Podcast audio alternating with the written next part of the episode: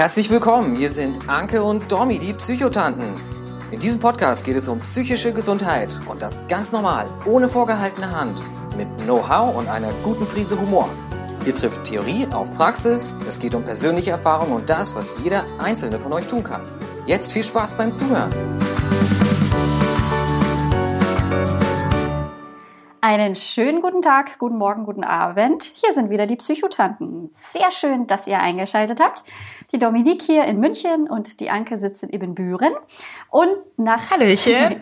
nachdem wir letztes Mal ähm, mit dem Thema Vorurteile angefangen haben, machen wir damit heute gleich weiter. Heute werden wir uns ein paar Vorurteile über die Borderline-Persönlichkeitsstörung anhören. Und ähm, deswegen an dieser Stelle auch eine ganz kleine Triggerwarnung, weil es wird natürlich auch am Rande um selbstverletzendes Verhalten gehen. Ähm, das wollen wir einfach lieber einmal zu viel gewarnt als einmal zu wenig. Genau, und ansonsten wird das, glaube ich, heute eine für mich sehr amüsante Folge, weil viele dieser Vorurteile kenne ich natürlich jetzt aus den letzten Jahren. Ähm, und los geht's gleich äh, mit dem größten Vorurteil. Borderline ist gleich Ritzen. Anke, was sagen wir dazu?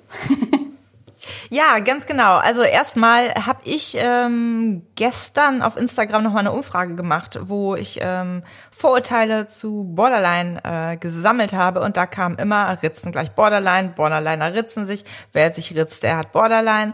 Und äh, Nein, das ist so erstmal nicht richtig. Also wir haben ja diese Folge zu Borderline gemacht, wo wir auch die ganzen Kriterien durchgegangen sind. Und ähm, selbstverletzendes Verhalten ist ein Kriterium, was aber nicht immer unbedingt zutreffen muss. Und unter selbstverletzendes Verhalten gehört ja noch viel, viel mehr als nur das Ritzen. Da gehört ja auch sowas wie ungeschützter Geschlechtsverkehr, da gehört aggressives Autofahren zu.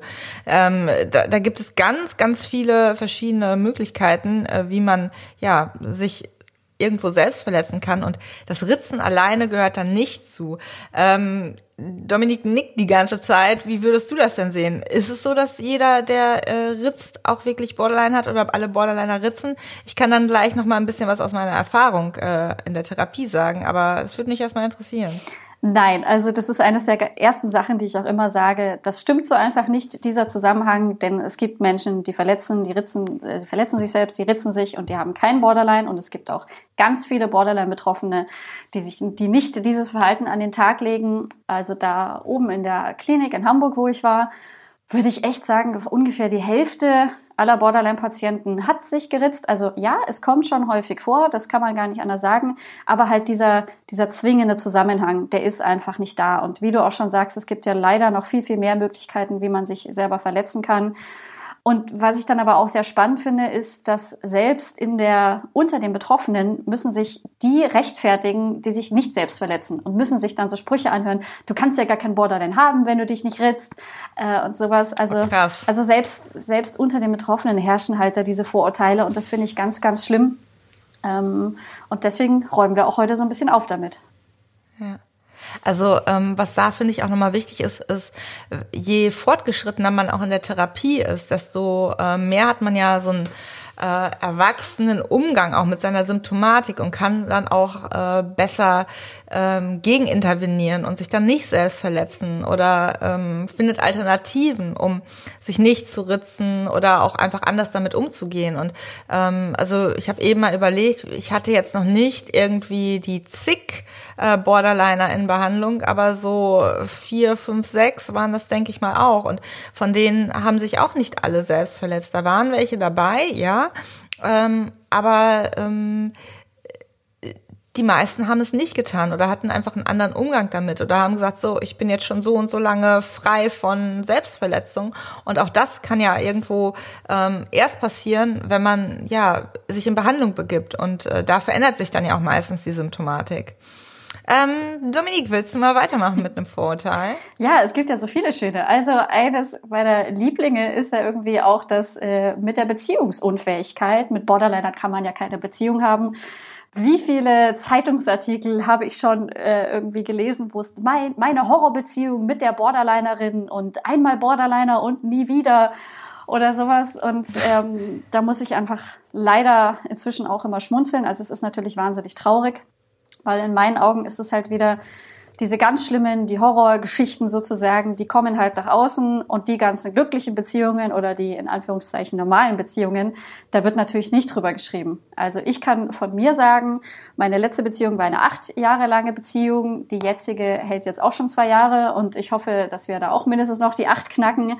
Also ich bin da ein ganz schlechtes Beispiel sozusagen für und ich habe inzwischen ganz viele tolle, langjährige Borderline-Beziehungen kennengelernt. Ähm, es ist eine Herausforderung für beide, das kann ich ganz klar sagen, wenn so eine Krankheit mit in die Beziehung gebracht wird. Aber es kann auch eine Chance sein ähm, und das ist halt wie mit vielen anderen Krankheiten. Man muss halt quasi zusammen schaffen, damit irgendwie umzugehen. Also das möchte ich ganz, ganz gerne auf, ähm, auflösen, dieses Vorurteil. Und auch wenn so eine Beziehung irgendwie blöd gelaufen ist, dann muss es ja nicht zwangsläufig an der Störung gelegen haben. Es könnte ja auch irgendwie ein bis hundert andere Faktoren gewesen sein, die das irgendwie dazu geführt haben. Also das finde ich sehr, sehr traurig, dass diese wenigen krassen Meldungen da das Bild irgendwie so bestimmen. Ja, das kann ich auch bestätigen. Also wenn ich so überlege in der Klinikzeit, also als ich in der Klinik gearbeitet habe oder jetzt dann auch in der Ambulanz, ähm, meine Patienten waren meistens in Beziehungen und das waren dann Beziehungen, die auch schon zeitweise länger gehalten haben. Klar gab es da auch äh, Borderline-Patienten, die irgendwie stark, also häufig wechselnde äh, Beziehungspartner hatten oder die äh, gerade getrennt waren und direkt die neue in die neue Partnerschaft reingegangen sind. Also das ist ja auch manchmal so ein Symptom äh, der der ähm, Erkrankung. Ähm, aber das würde ich jetzt nicht wirklich als, als äh, richtig, also deswegen als beziehungsunfähig äh, beschreiben. Und ähm, die Beziehungen sind halt, so wie du auch schon sagst, häufig intensiv, ne? also zu Himmel hochjaustens, zu Tode betrübt ähm, und dieses Schwarz und Weiß, ich liebe dich, ich hasse dich, aber ähm, da muss man halt dran arbeiten und da sind genauso gut Beziehungen möglich.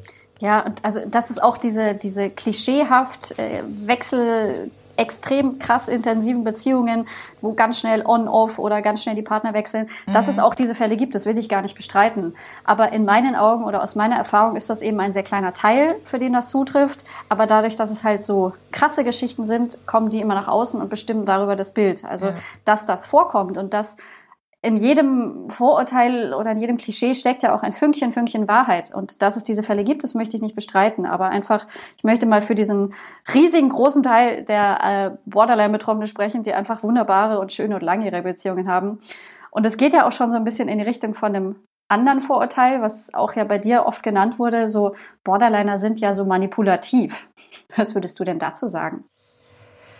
Ähm, kann ich so nicht. Ähm nicht bestätigen. Also die Erfahrung habe ich jetzt nicht gemacht. Klar gibt es, ähm, da kommen wir gleich nochmal zu einem anderen Vorurteil, gibt es äh, die Patienten, die da äh, irgendwie mehr fordern.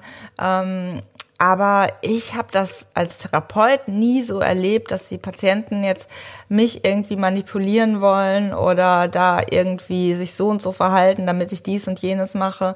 Ähm, vielleicht hatte ich da auch einfach Glück, aber dadurch, dass ich die Erfahrung gemacht habe, dass nicht jeder Borderliner manipulativ ist, ist dieses Vorurteil ja eigentlich irgendwo auch schon so ein bisschen aus dem Weg geräumt. Wie siehst du das?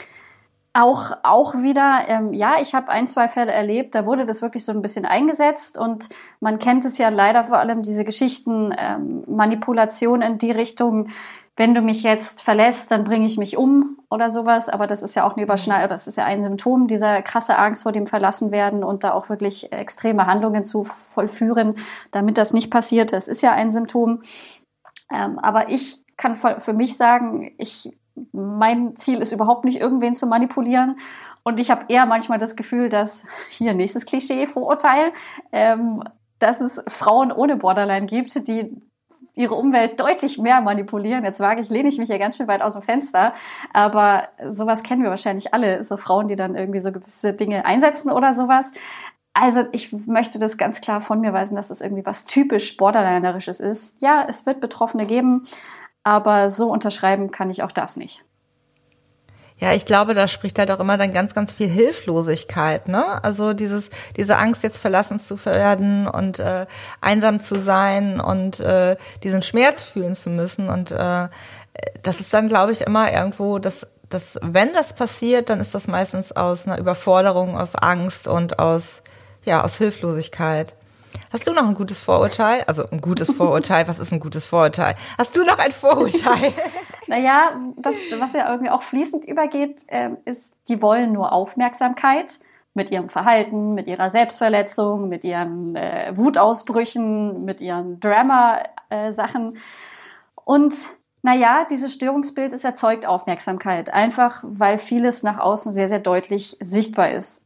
Ich für meinen Teil kann sagen, dass Aufmerksamkeit ist das Letzte, was ich lange wollte.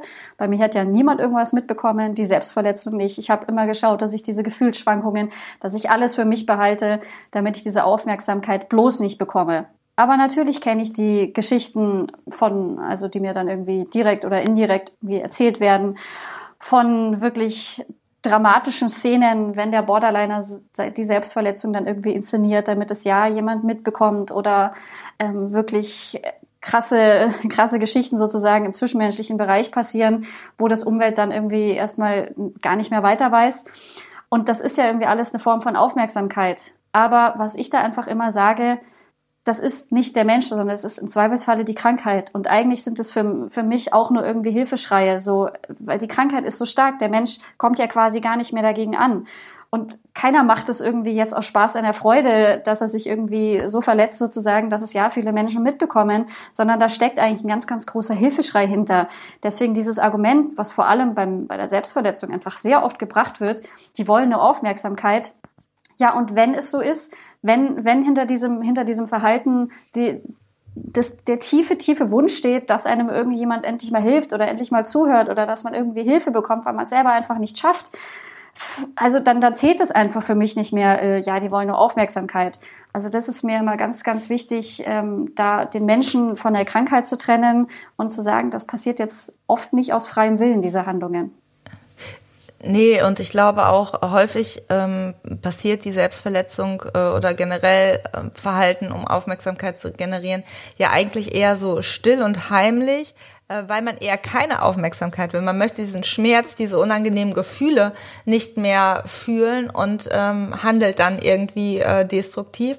Ähm, wenn man wirklich Aufmerksamkeit wollen würde, dann würde man ja eher reden, dann würde man sich mitteilen und das, das, das passiert ja häufig auch nicht, sondern äh, da geht es darum, ähm, irgendwo ja auch, auch nicht so auffällig zu sein und irgendwo rauszufallen. Also weißt du, was ich das meine? Ja, das ist jetzt gerade ein bisschen schwierig ähm, beschrieben, aber dieses, ähm, es, es geht selten darum, wirklich im Mittelpunkt zu stehen, um, um Aufmerksamkeit zu haben, sondern da, da steckt ganz viel Schmerz hinter. Und ähm, ein so ein Vorurteil ist ja auch, was es tatsächlich häufig unter Therapeuten gibt, ähm, dieses Borderliner, die sind so anstrengend. Ähm, das sind die Patienten, die einen sehr viel fordern und ähm, ja, ähm, es ist tatsächlich so, dass äh, Borderline-Patienten häufig ähm, ja anstrengender sind als andere Patienten. Also, aber auch nicht jeder, sondern es gibt einen Teil, die fordern einen als Therapeuten, die,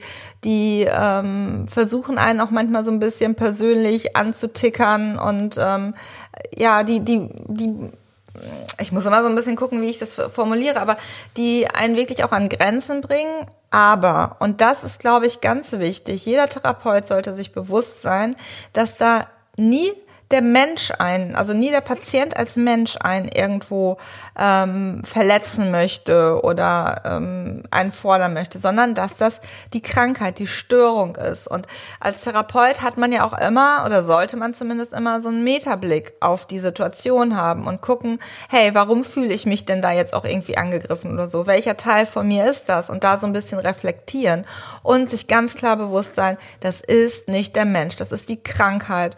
Und ähm, ähm, mir hilft das in diesen Situationen immer. Und ähm, es ist einfach so, dass es Menschen gibt, die fordern einen mehr und es gibt Menschen, die fordern einen nicht so sehr. Und wenn man als Therapeut beispielsweise merkt, boah, ich komme mit der Störung nicht klar, dann geht es auch darum zu gucken, okay, dann nehme ich solche Patienten nicht auf. Aber es ist meiner Meinung nach nicht so, dass diese Patienten jetzt unbedingt anstrengender sind als jetzt ein Narzisst oder als ein, ein super Depressiver oder so. Jeder Patient kann anstrengend sein, aber das ähm, macht auch die Arbeit als Therapeut so vielfältig und es ist auch schön, mal irgendwo gefordert zu werden. Und ich sehe das eher immer so als Herausforderung an. Und ganz wichtig ist halt wieder, finde ich zumindest, wirklich dieser professionelle Blick da drauf. Wie siehst du das? Naja, das finde ich immer ein sehr, sehr trauriges Thema. Äh, vor allem, weil ich das halt, also ich zum Glück habe das bei meiner Therapeutensuche nicht gehabt, aber ich kenne halt wirklich Borderline-Patienten, die rufen bei 30, 40 Therapeuten an und sobald irgendwie klar ist, dass es um Borderline geht, heißt es, ne, das mache ich nicht. Im Ernst? Ja, und es gab. Also die gucken, da gucken die Therapeuten sich nicht erst den Patienten an. Also so mache mach ich das immer, egal welche Diagnose das ist. Ich will mir ja immer ein persönliches Bild machen. Nein, das ist tatsächlich so. Und da gab es auch vor ein paar, die ist jetzt schon ein paar Jahre her, diese Studie, gab es eine Studie und das waren weit über drei Viertel der Therapeuten, die einfach von vornherein die Arbeit mit ähm, Borderline-Patienten abgelehnt haben. Was ich erschreckend und schlimm und schlecht finde. Und da sind wir wieder bei diesen ganzen Schubladen ja. und alle werden über einen Kamm geschert. Ich habe auch den Eindruck, dass sich das ganz langsam ein bisschen ändert, dass die neue Therapeutengeneration, die nachkommt, da schon ein bisschen weiter ist, dass das schon so ein bisschen auch eine Generationenfrage ist, weil heutzutage ist Borderline, also es gibt halt DBT ist ja jetzt noch nicht so alt, es gibt neue Therapiekonzepte, die die Arbeit mit Borderline, glaube ich, ein bisschen einfacher, ein bisschen erfolgreicher sozusagen machen. Und das war ja früher alles noch nicht der Fall. Und ich glaube, wenn man halt auch nicht das passende Werkzeug für so eine Krankheit hat, dann fühlt man sich natürlich schnell überfordert und das möchte man sich als Therapeut nicht, also lehnt man die Arbeit einfach ab. Und ich habe aber schon das Gefühl, dass da Bewegung drin ist und dass gerade durch diese neuen Therapieformen äh, jetzt das jetzt hoffentlich weniger wird. Aber gerade beim Borderline-Trialog sitzen mir immer noch Leute gegenüber, die gerade irgendwie versucht haben, einen Therapieplatz zu finden und die einfach wirklich am Verzweifeln sind, weil und dann kommt es halt wirklich so wieder, da wird die Diagnose sozusagen wirklich die Schublade wird dann wird dann zum Verhängnis, weil die Therapeuten einfach nicht sich irgendwie nicht drauf einlassen, sich denjenigen wenigstens mal anzuschauen. Also da sind echt schon irgendwie Heulkrämpfe sozusagen passiert und das finde ich natürlich echt schlimm. Das ist echt krass. Also sollten eigentlich alle Hörer, die irgendwo einen Psychotherapeuten kennen, denen bitte diese Folge empfehlen, damit die äh, alle hören, welche Vorurteile irgendwo aus dem Weg, also die nicht stimmen. Also klar gibt es da auch die Ärzte oder Therapeuten, die dann da irgendwie ein, zwei doofe Erfahrungen gemacht haben und dann alle generalisieren und äh, da über einen Kamm scheren. Aber das sollte man ja nie machen. Also bei keiner Störung, bei keinem Vorurteil, bei irgendwas, äh, so, sondern sich immer diesen Menschen angucken. In unserem schönen Podcast äh, haben wir ein kleines technisches Problem. Ich höre Anke nicht mehr. Vielleicht hört sie mich ja äh, weiter. Aber bei mir ist auf jeden Fall gerade Freespirit. Ich hoffe, dass sie gleich wieder zu uns stößt. Ja, ich bin wieder dabei. ähm, ich würde jetzt, wir nähern uns ja quasi schon, schon dem Abschluss der Folge und ich würde jetzt gerne auf ein positives Vorurteil, was mich auch wahnsinnig gefreut hat, dass es bei deiner Umfrage auch genannt wurde, nämlich Borderliner ja. sind ja so kreativ. ähm, kannst du dazu was sagen?